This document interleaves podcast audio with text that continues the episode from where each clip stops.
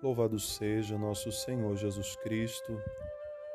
Irmãos e irmãs, chegamos ao último dia desse ano, um ano marcado por muitas dificuldades, ainda vivendo esse tempo de pandemia, mas um tempo marcado, sobretudo, com a presença de Deus.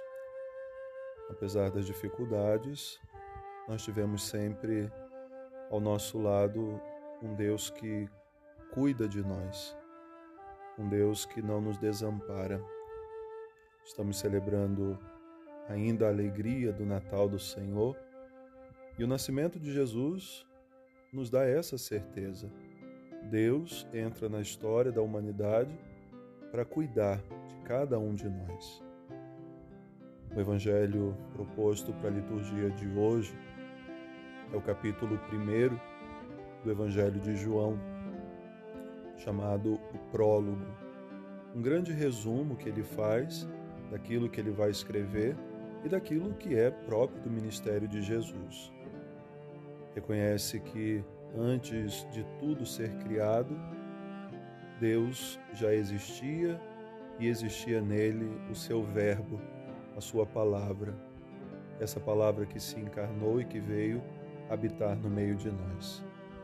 E o que nós queremos celebrar nesse último dia do ano? A certeza de que, de fato, como dizia, Deus está no meio de nós. Então, duas atitudes devem marcar o dia de hoje. Primeiro é dar graças a Deus. Agradecer por cada dia vivido, pelo seu trabalho, pela sua saúde, pela sua família até mesmo pelas dificuldades, pelas lutas que tivemos. O apóstolo São Paulo nos ensina que em tudo devemos dar graças a Deus, mesmo quando algumas coisas parecem não ir tão bem como nós planejamos, mas também daquilo ali nós tiramos lição, nós aprendemos alguma coisa. Então a primeira atitude é essa: dar graças, agradecer que você tem para agradecer hoje? Dedique um tempo da sua oração para fazer isso. Recordar como Maria, quando canta o seu Magnífica, o Senhor fez em mim maravilhas. Quantas coisas bonitas Deus revelou, mostrou, realizou na nossa vida ao longo desse ano.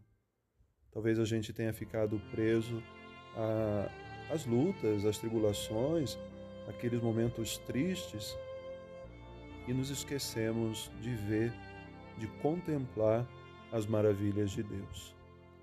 Então vamos voltar um pouquinho, fazer memória de quanta coisa boa Deus nos deu de presente ao longo desse ano que vai terminando.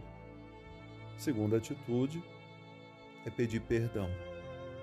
Perdão pelo tempo que nós gastamos e não aplicamos nas coisas de Deus, na construção do seu reino, fazendo bem a alguém, buscando construir uma sociedade mais humana, mais fraterna, mais solidária.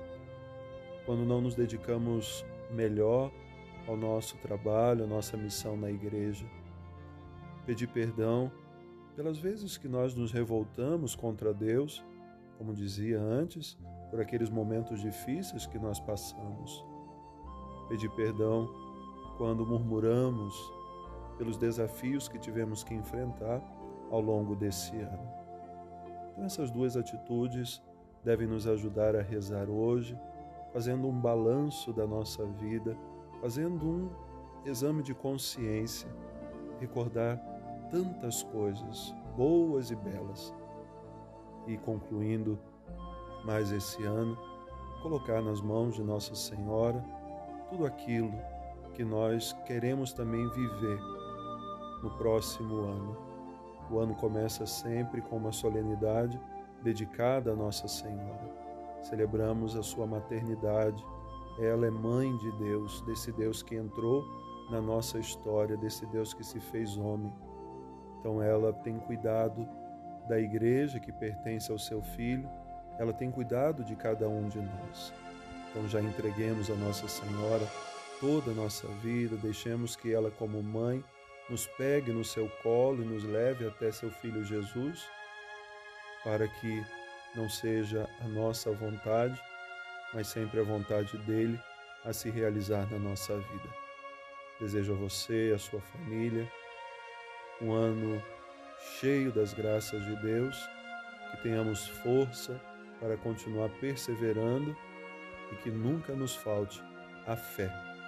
A fé para viver aquilo que Deus propõe a cada um de nós. Deus abençoe, um feliz ano novo e até o ano que vem.